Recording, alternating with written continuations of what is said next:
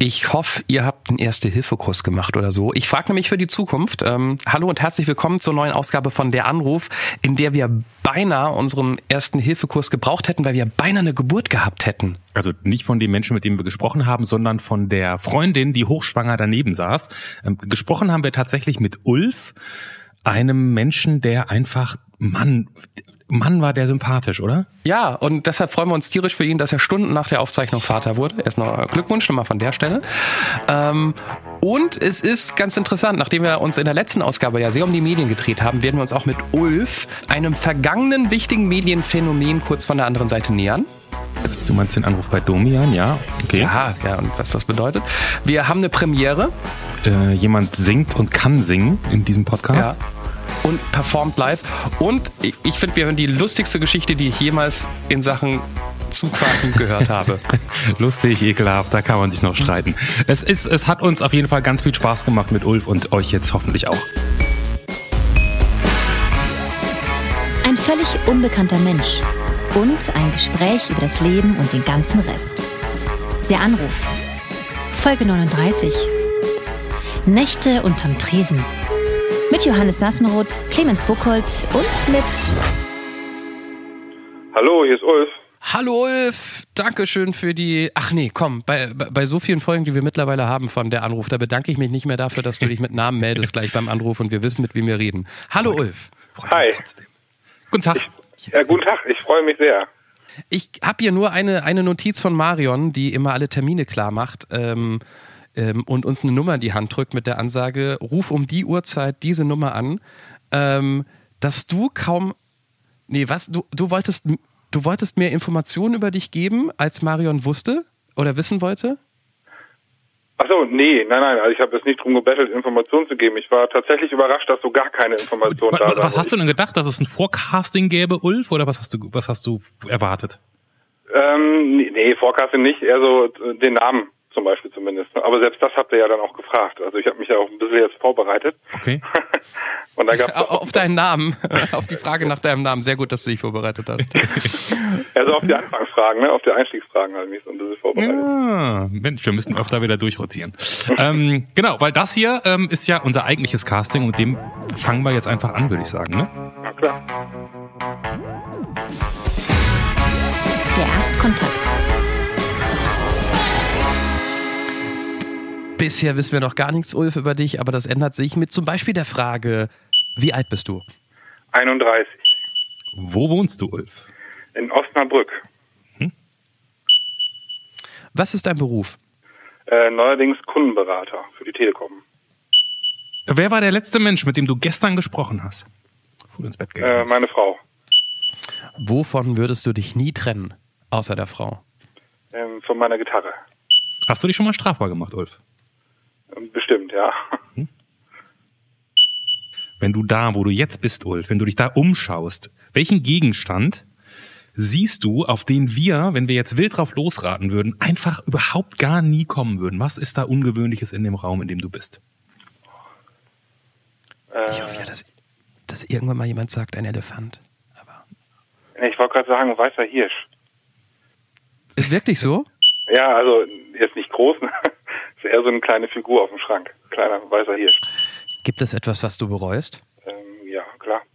Vervollständige diesen Satz. Wenn ich an einen wichtigen Moment in meinem Leben denke, dann denke ich an. Wichtigen Moment. Also wichtig klingt so trocken.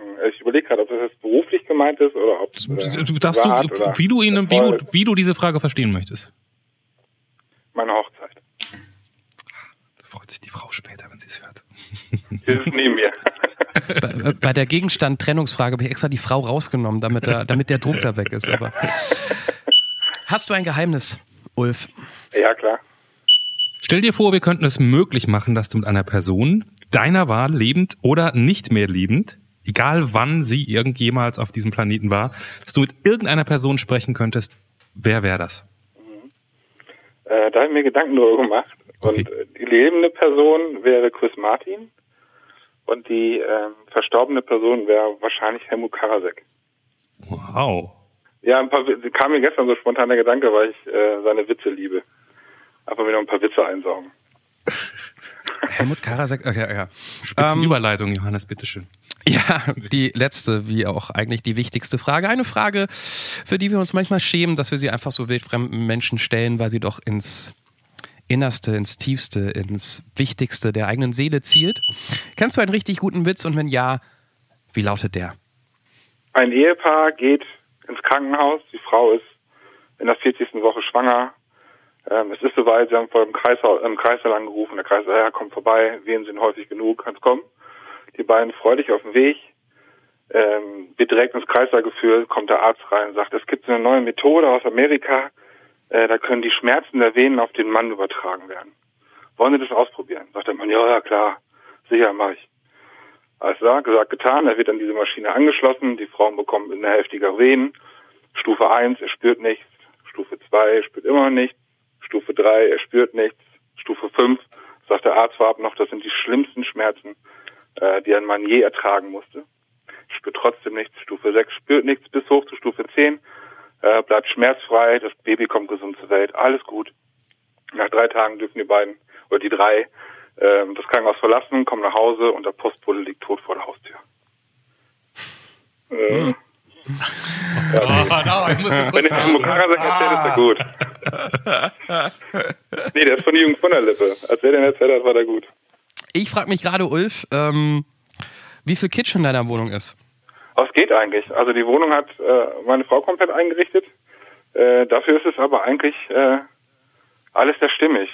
Also finde ich jetzt persönlich, wegen dem weißen Hirsch jetzt wahrscheinlich, ne? Ja, da habe ich, hab ich so eine Porzellanfigur vor Augen, äh, wo, wo der Hirsch wahrscheinlich auch noch goldene, ähm, wie sagt man, nicht Hörner hat, sondern goldenes Geweih, so wie es bei Oma äh, stehen würde, auf dem Klo wahrscheinlich. Nee, das war so ein äh, 10 Kronen äh, Ding aus Dänemark, glaube ich. Also umgerechnet für 1,50 Euro.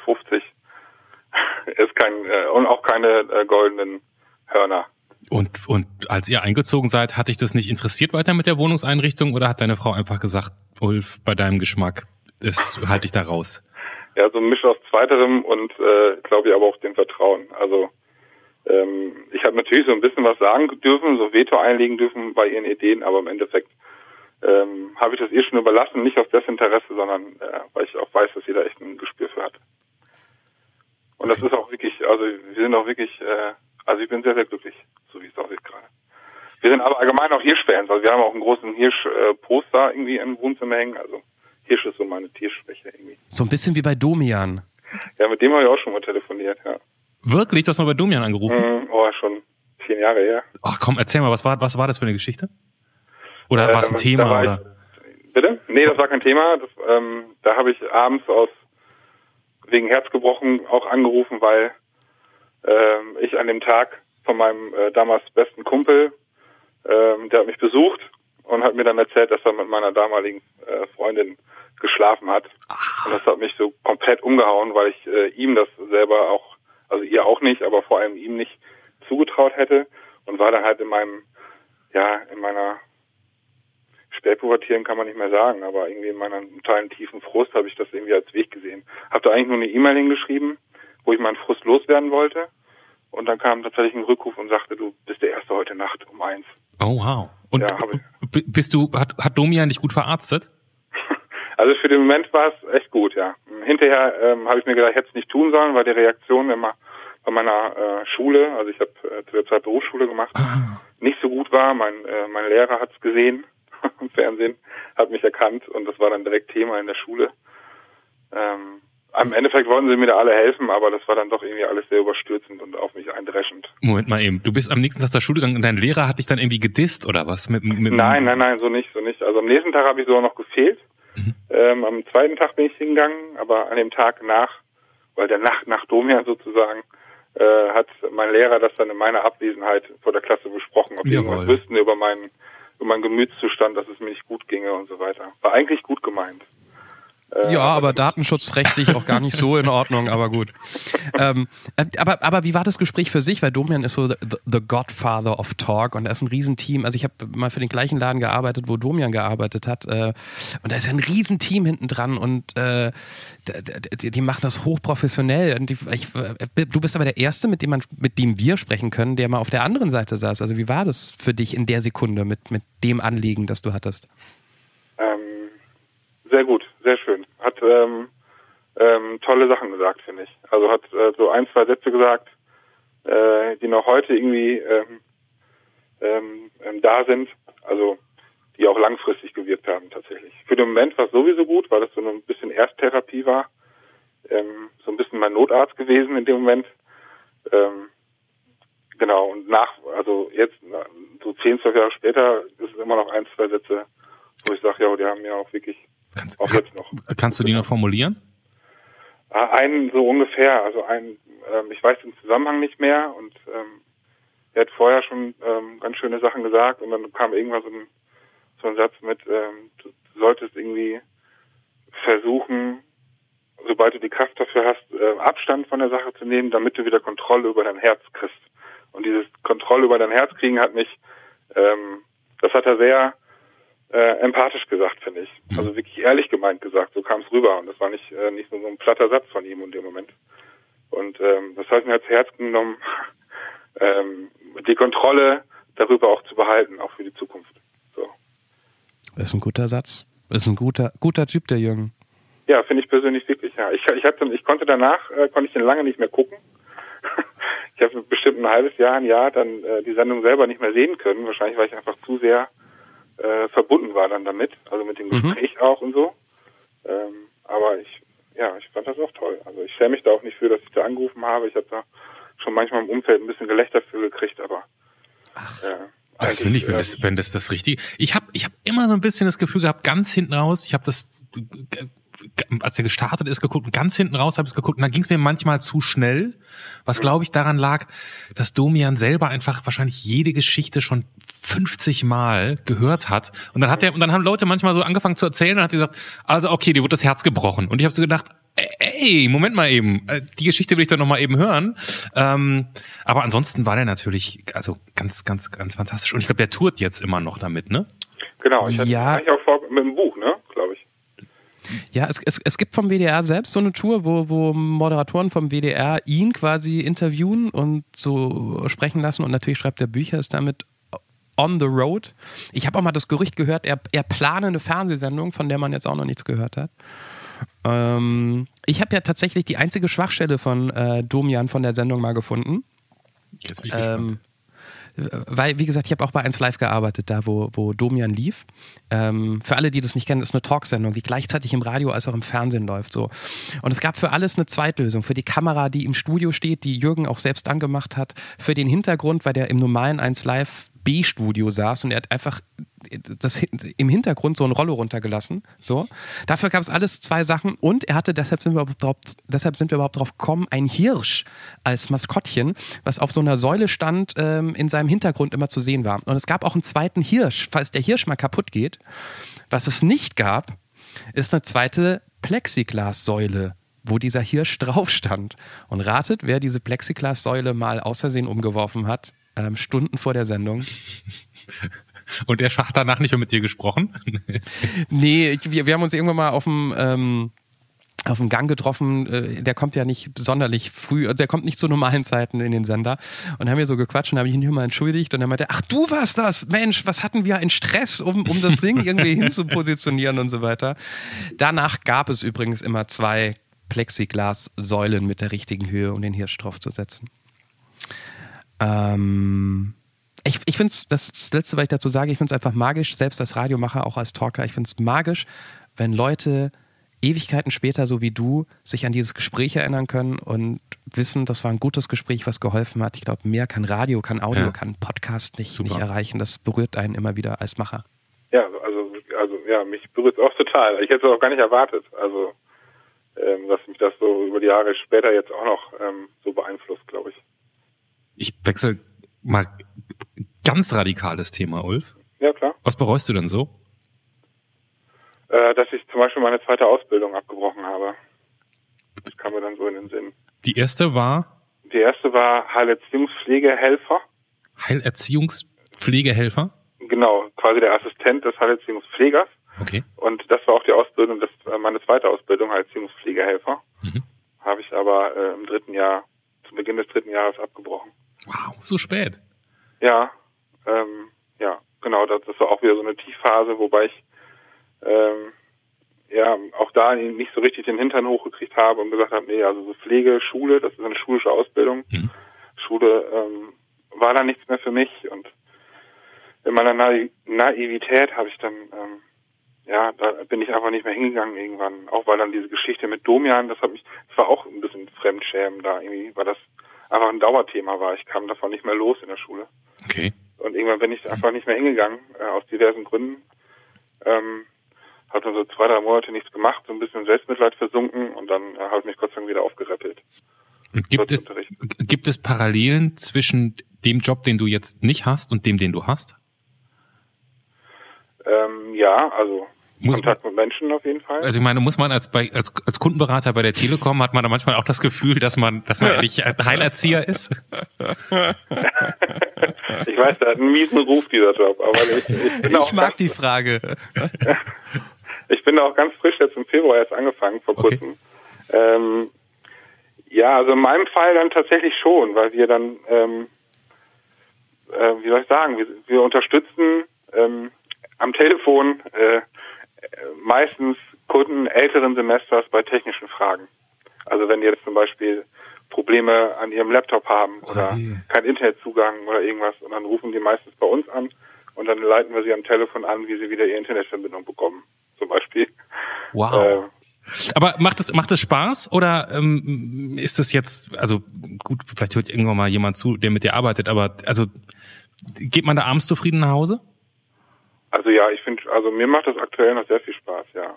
Also wie gesagt, ich bin ja noch nicht lange da. Ich mache es dann erst seit vier Wochen. Ich warte sogar noch auf mein erstes Gehalt. Also okay. äh, lange mache ich es noch nicht, aber ähm, mir macht das schon Spaß. Was was vollkommen anderes ist zu dem, was ich vorher gemacht habe. Ist eigentlich genau das Gegenteil, wenn man so will. Und ähm, ich genieße das gerade einfach so ein bisschen, so ein bisschen Bürojob zu haben. Ähm, auch so ein bisschen diesen Helfersyndrom, den ich glaube ich habe, dann trotzdem irgendwie so auszuüben, mhm. auch wenn es ne? mhm ähm, doch eigentlich macht schon Spaß.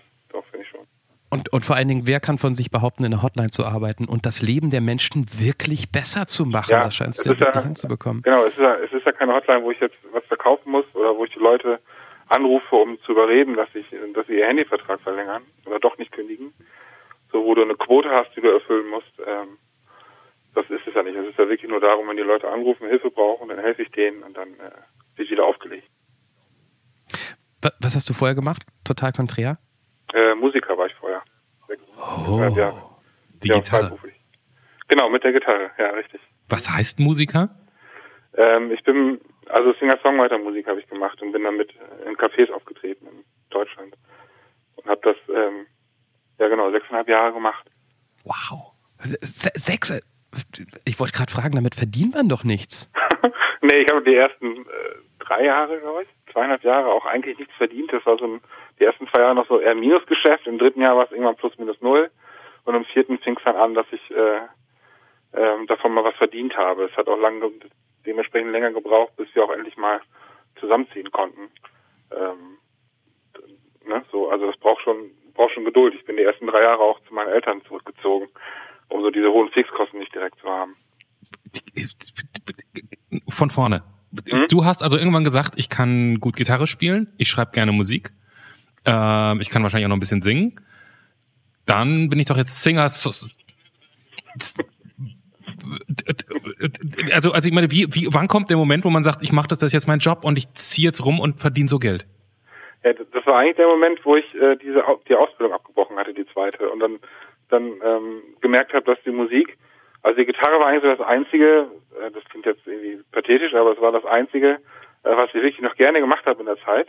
Und dann fiel mir auf, wenn du jetzt, du kannst jetzt zum Arbeitsamt gehen, du kannst dich ähm, arbeitslos melden, du kannst dir irgendwie, weiß ich, einen undankbaren Job als Ungelernter irgendwie irgendwo suchen, aber du kannst auch jetzt einfach ins Risiko gehen und versuchen, ähm, die Musik jetzt mal also beruflich zu machen. Also mhm. wenn nicht jetzt, wann dann sozusagen. Das war ja die Situation. Musik war das Einzige, was mich zumindest aus meiner damaligen Sicht äh, rausgeholt hätte. Und äh, dann, dann habe ich das gemacht, habe angefangen, habe das probiert äh, und habe mir auch immer gesagt, nach, nach jedem Jahr, immer so Ende des Jahres, lässt du das Revue passieren und stellst dir die Frage, ob es sich lohnt, ob Steigerungspotenzial da ist oder ob du das Gefühl hast, du bist jetzt irgendwie, äh, du kannst äh, nicht mehr kreativ sein, du hast keine Ideen mehr, dann hörst du halt wieder auf. Aber ich will mir halt nicht den Vorwurf machen, äh, das nicht zumindest mal ausprobiert zu haben. Aber also kann ich verstehen. Finde ich auch einen tollen Gedanken und ich finde auch toll, dass du den Gedanken umgesetzt hast. Aber du hast gesagt, in den ersten zwei Jahren lief es ja gar nicht gut. Hm muss man, A, muss man wahrscheinlich gegen ganz viele andere Menschen ankämpfen, die sagen, bist du blöd, mach das nicht, wie Eltern oder so. Und ja auch so ein eigener Impuls, weil man will ja irgendwie, in irgendeiner Form will jeder Erfolg haben. Ähm, und wenn man weiß, man macht etwas, was man toll findet und damit keinen Cent verdient, eher noch draufzahlt, dann ist das ja das Gegenteil von Erfolg. Und das muss man für sich ja irgendwie rechtfertigen, dass man da weitermacht. Oder? Ja, schon ich weiß, was du meinst, aber ich glaube, das hat die äh, Leidenschaft ausgeglichen. Also den Frust, den ich irgendwie ähm, mit dem beruflichen Gedanken hatte. Also ich muss mir auch erstmal daran gewöhnen, dass ich jetzt ans Geld denken muss. Also dass Musik jetzt noch mehr für mich ist, als wirklich Musik zu machen, sondern dass er jetzt auch irgendwie äh, Geld reinkommen muss. So, dass ich an sowas jetzt denken muss, dass ich jetzt Buchhaltung da diesbezüglich führen muss. So trockene Sachen, die ich vorher mit Musik nie verbunden habe, für mich persönlich. Ja. Musste ich auch irgendwie erstmal äh, in meinen Kopf kriegen. Und das ist so eine große, also es gibt wirklich eine riesige, großartige Musikszene in Deutschland, die so in den kleinen Cafés, diese kleinen Hutkonzerte, die so überall stattfinden, die sind so großartig. Und dass, äh, dass die Szene so groß ist, ähm, war mir vorher auch gar nicht bewusst. Ich glaube, dann hätte wäre ich da auch viel ängstlicher rangegangen.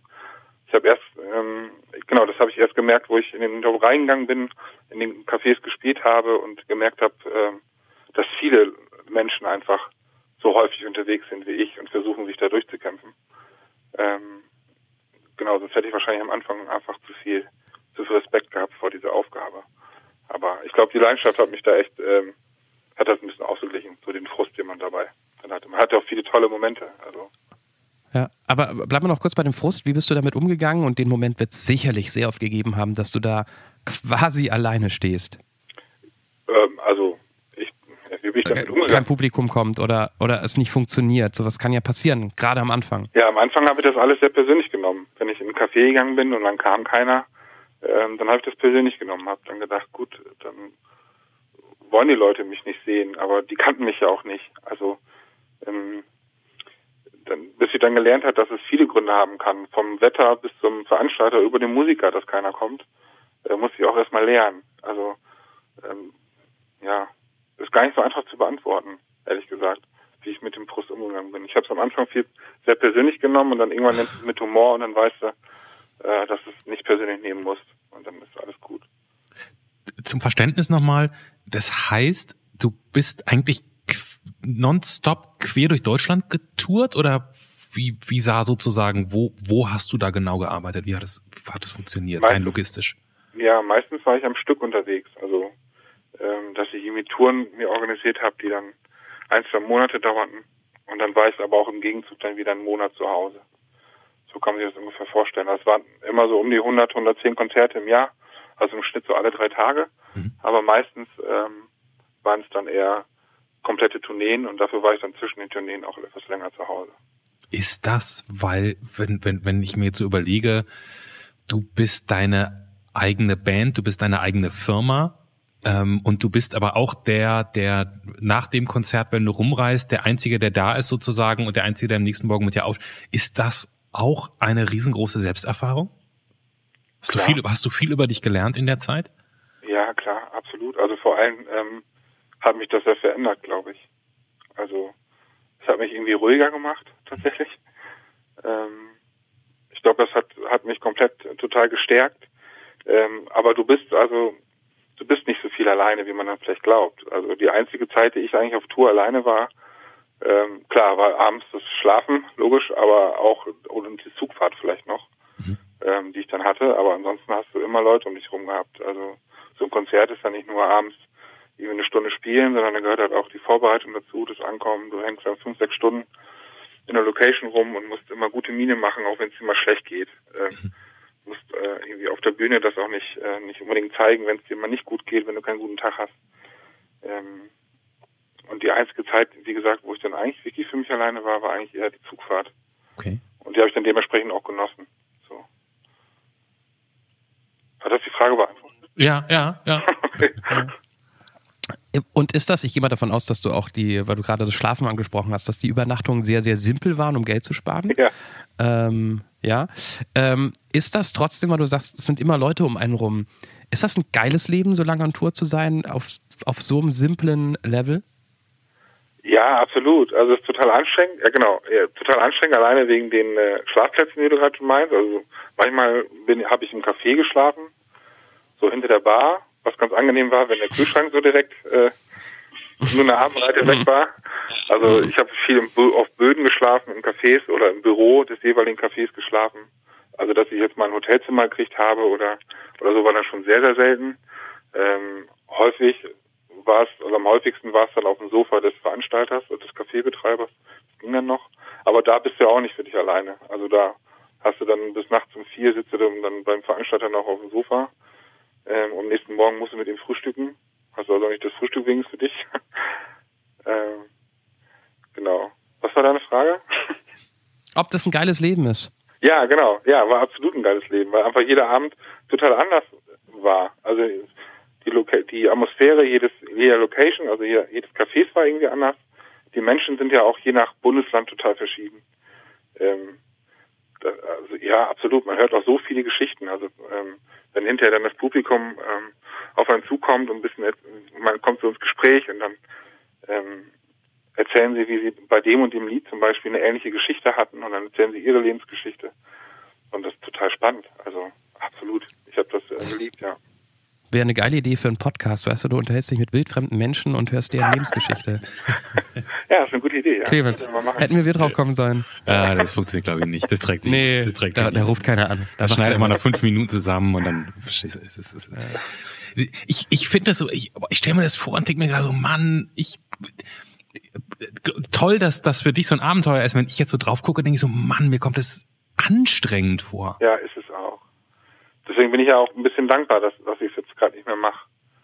So und wahrscheinlich auch so dankbar, dass ich gerade diesen ähm, Kundenberaterjob habe, weil halt genau das Gegenteil ist.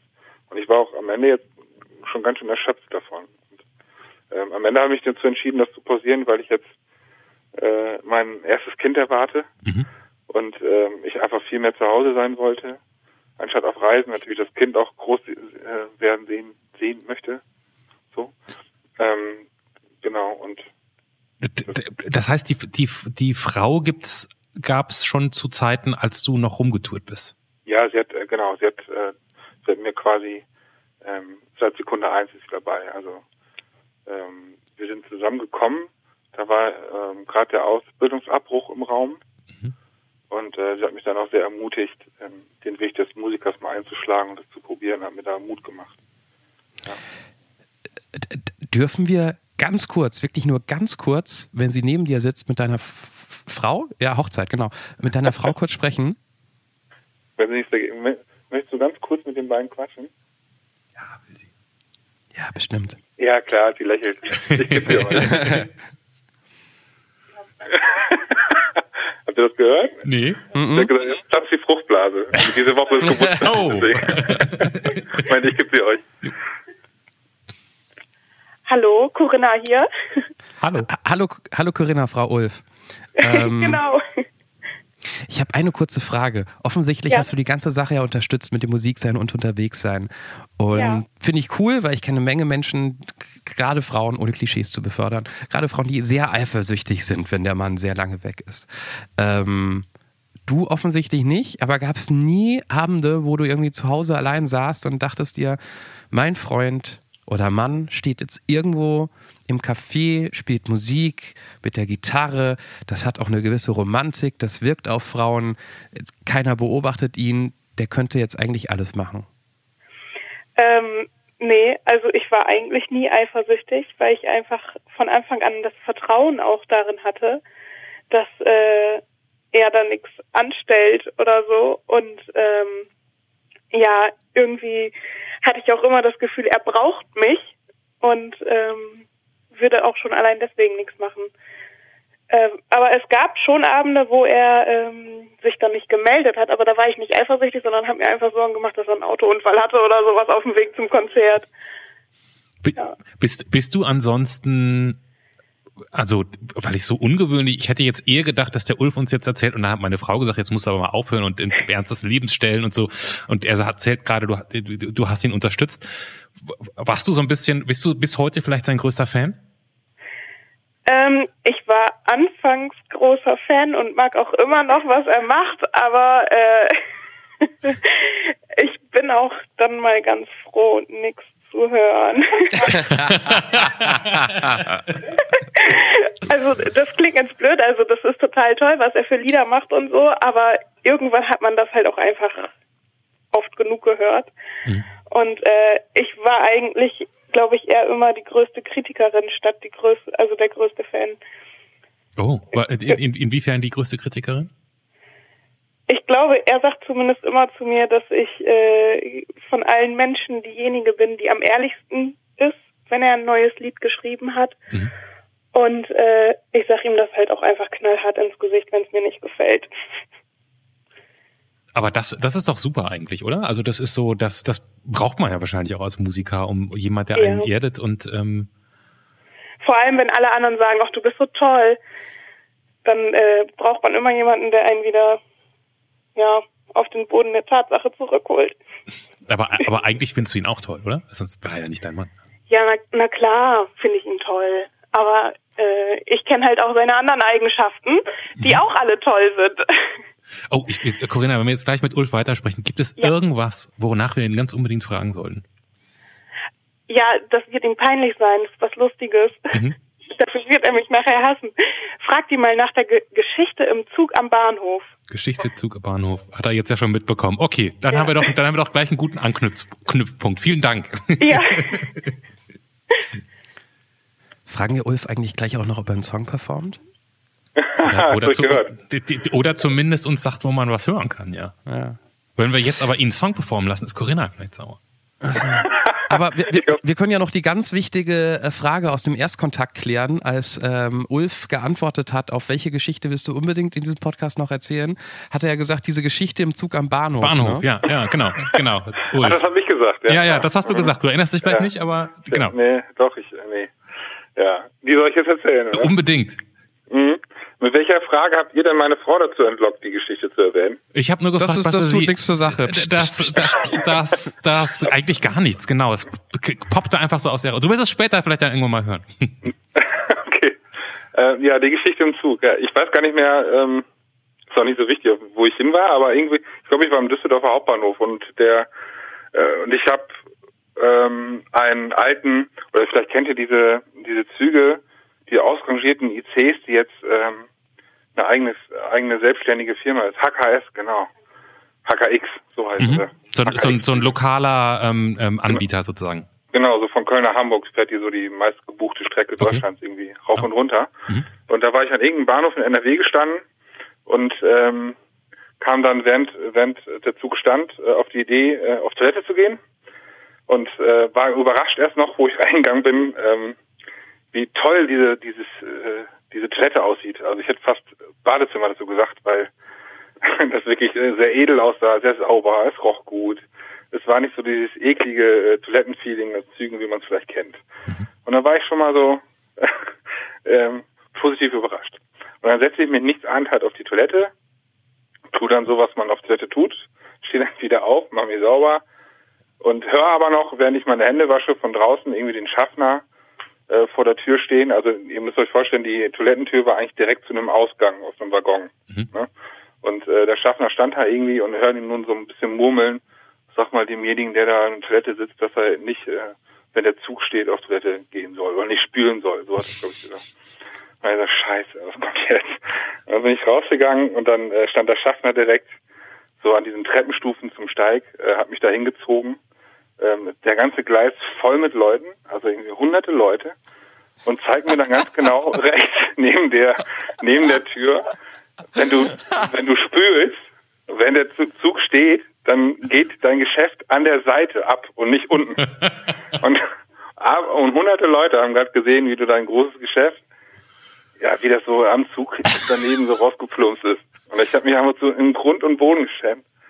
Oh, ich wollte ich wollte im Boden versenken in dem Moment. Und die, vor allem die Leute im Gleis, ne, die gucken quasi einen äh, mit dem Finger, also zeigen sie auf mich und sagen, ah, der war das, der war das, oh Gott. Das, das, das, ist, das war schlimm. das, das gibt's aber zum Glück heute nicht mehr, oder? Das kann, das muss ein paar Jahre her sein. Das war so zur Anfangszeit auf jeden Fall. Da hatten auch noch diese, diese Züge aus, so ausrangierte Züge aus, aus Osteuropa noch irgendwie benutzt. Ich, ich, ich wollte gerade sagen, also ich meine, die, die kaufen diese ganzen alten Züge auf, die fahren ja heute noch, die sind ja an sich okay, so. die haben halt irgendeine alte Technik und genau. Äh, äh, ich als altes Bahner Kind äh, kenne das, ja, ja, das, ähm, das geht. Aber, aber in den normalen Zügen der Deutschen Bahn ist doch dieses Schild Nein. mit nicht, das gibt's nicht mehr, ne? Das Nein, das gibt's mehr. nicht mehr. Das geht nicht nee. mehr auf, aufs Gleis und so und ähm, so Warnschilder, dass man nicht äh, am Gleis ja, früher gab es immer in den Toiletten der deutschen, also Toiletten, wie auch immer man diese die Dinger nennen möchte, Damals der Deutschen Bahn gab es immer, so ein, gab's immer so ein Schild und da stand ähm, nicht mhm. benutzen, während der Zug im Bahnhof steht, weil es sozusagen direkt auf den Gleis, ja, aufs Gleis ging. Und das gibt's heute nicht mehr. Ja, stimmt. Aber wahrscheinlich haben dann diese diese diese andere Firma, ähm, wie Hannes sagt, die mieten halt kaufen halt irgendwelche alten Waggons, wo das immer noch so ist und dann ähm, ja. Aber dann erstaunlich, dass das, dass das, dass, dass die Toilette an sich erstmal so luxuriös war. Die sah wirklich gut aus, ja. Die Entsorgung aber doch dann eher laienhaft aus dem vorletzten Jahrhundert. Ähm. Irgendwo muss die Renovierung ja anfangen. Ja. Und, und, du hast keinen Song und du hast nicht deine Gitarre dabei und einen passenden Song, irgendwas, das du direkt zum nee, Ablenken. Das, nee, ich hab's versucht, aber da kam einfach nichts Schönes warum. Okay. Nochmal ganz kurz zurück äh, äh, zu dieser Performance-Geschichte. Johannes, was meinen wir denn jetzt? Äh, Ulf, hast du die Gitarre, ist, ist die nicht so weit weg von dir? Ich, ich würde sagen, wir, wir haben Ulf ja vorgewarnt und Ulf kann sich ja schon darauf äh, einstellen, dass während du sein Bild malst, vielleicht. Oh, das machen wir so, Ja, das ist eine schöne ja. Idee. Wie, wie, in so einer, wie so einer Late, äh, äh, äh, äh, wie, wie heißen die, Late Night Shows? Weißt du, Late Night die, Shows, die ja. Ja, genau, ja. da sind, kommen, kommen die Künstler ja auch am Schluss. Ich wollte noch ganz kurz fragen, ihr habt noch zwei Dinge, die mich beschäftigen. Ja. Du hast dich bestimmt strafbar gemacht. Das klingt so, als ob du irgendwie einen Lifestyle hattest, wo du ständig dich strafbar gemacht hast. Oder gehst du einfach davon aus, dass man irgendwas angestellt hat? Nee, also ich weiß so von zwei, drei Dingen, so kleinen Dingen, die man als Jugendlicher nur mal macht. Ne? Also man hat vielleicht, ich habe als Jugendlicher einmal mal Marihuana ausprobiert, oder auch nie wieder. Das habe ich gar nicht vertragen. Ähm, und ich habe einmal nichts wissend, wirklich nichts wissend, eine CD geklaut. Also das klingt jetzt äh, verlogen, aber ich habe ich es wirklich nicht gewusst.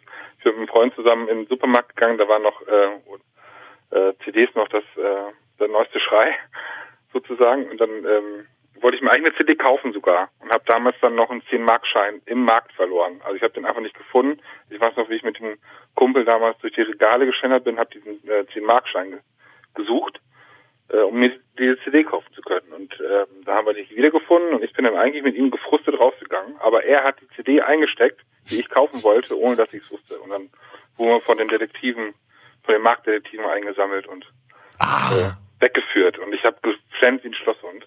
Scheiße. Und meine Mutter hat mich dann abgeholt. Ja. ja. Es war so ein unfreiwilliger Diebstahl. Das heißt, dein, eigentlich war es dein Kumpel schuld. Eigentlich ja, aber ich bin da mitschuldig. Also, ja. Und ne? obwohl du, obwohl du durch die verlorenen 10 Mark die CD schon teilweise im Laden eigentlich auch moralisch gefühlt bezahlt hattest. Genau, ja, das stimmt eigentlich, ja, eigentlich schon. Ach, ja, die sucht man heute noch. Ja. es, äh, Karma, es ist, äh, Karma ist die beste Umtauschkasse ähm, der Welt, quasi, sage ich mal. Ähm, und Helmut Karasek interessiert mich ja noch. Also ich finde, die, die wenigsten mit 31 würden jetzt Helmut Karasek als Gesprächspartner nennen. Ich finde den Mann deshalb so spannend, weil ich mal dummerweise habe ich die Biografie von ihm geschenkt bekommen. Da mir toll, habe es gelesen, bin großer Fan geworden. Und er stand mal auf dem Phoenix-Konzert hinter mir. Was macht Helmut Karasek auf, auf, auf dem Konzert einer französischen Elektropop-Band? Einer hat sich getraut zu fragen, das ist mein Neffe. Der Sänger ist mein Neffe. Ähm, und seitdem bin ich per se, weil es meine Lieblingsband ist, großer Helmut Karasek-Fan. Ähm, warum du? Dann, dann, kennst du ihn viel besser als ich. Also zu seinen Lebzeiten, muss ich zugeben, habe ich mich jetzt nicht viel mit ihm beschäftigt. Und ich kenne ihn auch eigentlich echt nur, und das macht das wahrscheinlich ganz viel kaputt, eigentlich kenne ich ihn nur als Witzeerzähler. Also er hat einfach, er hat einfach wahnsinnig viele Witze auf Lager, die alle wahnsinnig gut sind. Bei welcher Gelegenheit erzählt denn der, hat denn der Witze erzählt? Ähm, es gibt Hörbuch von Eckhard von Hirschhausen, Helmut Karasek, äh, ist das ein Witz? Und da ähm, erzählen die sich 90 Minuten lang gegenseitig Witze für einen guten Zweck. Und ich habe, also es gibt kein Hörbuch, wo ich so herzhaft gelacht habe wie das. Und Helmut Karasek kann einfach wahnsinnig tolle Witze erzählen. Also unglaublich. Und äh, seitdem bin ich zumindest Fan von seinen Witzen. Also Werde werd ich ausprobieren. Ja, mach mal, das ist wirklich großartig. Großartig. Und ich kann jedem nur empfehlen, äh, die Biografie von ihm zu lesen, auch wenn man nichts mit dem Typen an sich anfangen kann oder dass er Literaturkritiker ist. Aber der gehört halt zu dieser Generation, die ganz schön viel in diesem letzten Jahrhundert mitgenommen haben an Geschichte und wo er geboren wurde und Krieg und so weiter. Finde ich, sowas haut mich immer um, wenn ich es sehe, was, was die alles durchmachen mussten. Aber genug mit diesem seriösen, ernsten, deepen Shit, weil es wird ja Zeit für Musik. Ja, vor der Musik brauchen wir noch Farben. Ähm, hast du ein ganz, ganz, ganz helles Blau? Ich benutze einfach ein bisschen mehr Wasser. Ja, habe ich. Ja, genau, ja. Mhm. Verdünnt es einfach. Ich glaube, das passt gar nicht zusammen, aber ich mag auch Bordeaux-Rot sehr gerne. Bordeaux-Rot. Okay, damit, ich, damit arbeite ich ähm, und ähm, ich, ich bin gespannt auf deine musikalische Darbietung. Okay, ich muss die Gitarre aber vorerst ein bisschen stimmen. Ähm, eine Sekunde, ich klicke euch eben weg. Was macht er denn jetzt? Ist ja alles auf. Wie immer bei so Konzerten, wann geht's denn los, wann geht's denn los, kann ich mal aufs Klo gehen? Steht immer oder- 20 Uhr und dann stimmt's gar nicht, ne? Ja. Und dann denkt man sich, geht man jetzt noch ein Bier holen oder steht man dann in der Schlange, wenn es losgeht? Und nichts ist schlimmer, als mit drei Bier in der Hand dazuzukommen, wenn es gerade losgeht und alle noch so voller Energie sind und springen und du verschüttest alles und du wirst ja auch mitmachen. Gehst du eigentlich auf Konzerte? Nicht mehr so oft. Aber ich gehe nochmal, ja. Ich muss die Gitarre noch stimmen, es tut mir leid. Was war denn dein letztes Konzert, Clemens? Mein letztes Konzert war, glaube ich, das war, war das letztes Jahr? Ich glaube, ich war bei, war das Seed? Du warst bei Seed? Ja, ich fand es leider nicht so gut. Es war so ein bisschen mich rund. auch. Es war so ein bisschen rund. Nee, gar nicht, weil ich mag, ich finde, die mag die ja sehr, aber ich fand, das war so ein bisschen runtergespielt. Man hat ja mal die Erwartungshaltung Berliner Band in Berlin. So, als ich habe mal die Ärzte in Berlin gesehen vor zwei, drei Jahren. Dachte, das ist bestimmt ganz großartig, weil in Berlin geben die ja noch mal mehr. Und also irgendwie war das halt Konzert Nummer 293. So, das war ein bisschen ernüchternd, fand ich.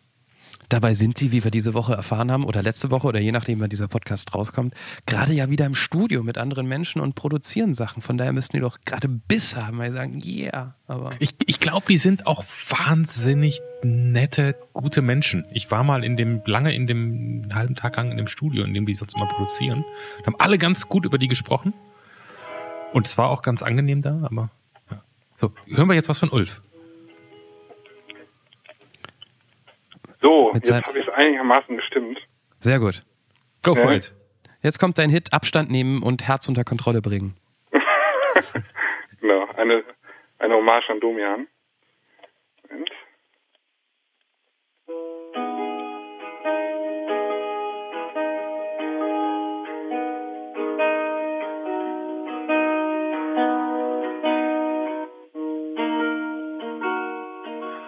Cafe back in my hand, I'm traveling through this land. I walk into footsteps you left behind.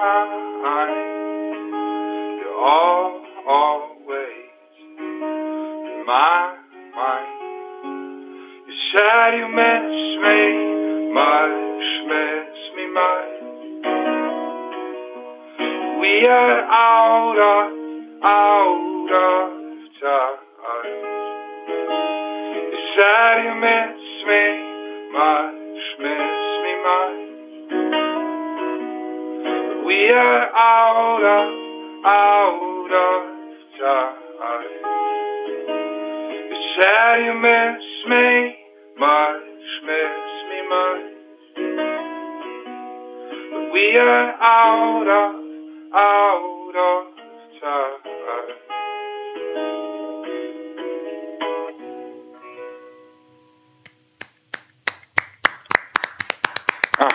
Will gar nicht klatschen, weil es so lächerlich klingt, wenn wir klatschen, aber das wäre Kann, kann toll. man was verstehen, ja?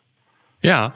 Voll gut. Für alle, die jetzt mehr wollen, gibt es eine Homepage oder irgendwas, wo man, wo man noch mehr von dir entdecken und hören kann? Ähm, ja, also man kann mich überall finden. Also ich habe eine Homepage, ich, ähm, man findet mich aber auch bei Spotify oder ähm, Amazon, Facebook. Du meinst, wenn man Ulf eingibt? Nee. wenn man Ulf, wenn man jetzt Ulf Osnabrück Musik oder so eingeben würde bei Google, dann wird man meine äh, ganz alten Geschichten äh, finden vor der Zeit. Ähm, nee, ich habe äh, einen Namen zugelegt dafür. Dann müsstet ihr, ähm, darf ich das sagen, Joseph Myers eingeben. Also Joseph mit PH mhm. und äh, Myers mit M-Y-E-R-S. Okay. Machen wir garantiert im Anschluss und empfehlen wir hiermit auch allen Leuten sozusagen, die jetzt ähm, von Ulf mehr hören wollen. Und ähm, während du gespielt hast, ehrlich gesagt, war ich schon vorher fertig, ähm, ist dein ähm, Rorschach-Testbild fertig geworden. Das habe ich aber noch nicht auseinandergeklappt. Das ja, ist Johannes, wie immer in der ersten Reaktion. Sage ich an der Stelle gar nicht, dass wir auch mittlerweile bei Spotify sind wie Ulf, aber oh, ähm, Oh nein! Oh, und es ist gerissen. es ist, es ist gerissen. Ich wollte gerade sagen, es ist, eine, es ist eine bunte Wand, die mich überfährt. Es ist eine Einhornwand. Es ist eine Einhornwand. Einhornwand, ja. Ihr, ihr, könnt alle mitinterpretieren, weil es ist natürlich das Titelbild von Ulfs Folge in vielen Playern bei, bei Spotify. Ich sag nochmal, da sind wir. Ähm, oder auf der Anrufpodcast.de. Ulf, vielen Dank fürs Erzählen, ähm, dafür, dass wir auch mit deiner Freundin sprechen durften und dass du auch noch für uns gesungen hast. Premiere bei der Anruf, wunder, wunderschön. Und ähm, wir hoffen, es hat dir ein bisschen Spaß gemacht. Absolut, total. Also vielen, vielen Dank. Viel Spaß mit deinem kontrollierten Herz in Zukunft auch. Tschüss. mit euch auch. Danke sehr. Ciao. Tschüss. Das war der Anruf. Von und mit Clemens Buchholz und Johannes Sassenroth. Technische Unterstützung Andreas Deile. Die Stimme im Layout, also ich, Andrea Losleben. Für mehr Infos und Mitmachen der Anrufpodcast.de. Wer jetzt übrigens, wie Ulf das gerne hätte, ähm, auf Spotify seine Lieder suchen möchte, der guckt einfach nach Footsteps, so hieß der Song, den wir gerade auszugsweise live gehört haben. Und dabei feiert ihr bitte ganz laut Lotte, weil so heißt die Tochter, die Ulf Stunden nach dieser Aufzeichnung bekommen hat. Und wenn ihr eh schon feiert und bei Spotify seid und so gute Laune habt und ein bisschen Musik im Hintergrund, kleiner Surf-Tipp von unserer, sagt mal noch Surf-Tipp? Kleiner Surftipp von unserer Seite, der Anrufpodcast.de.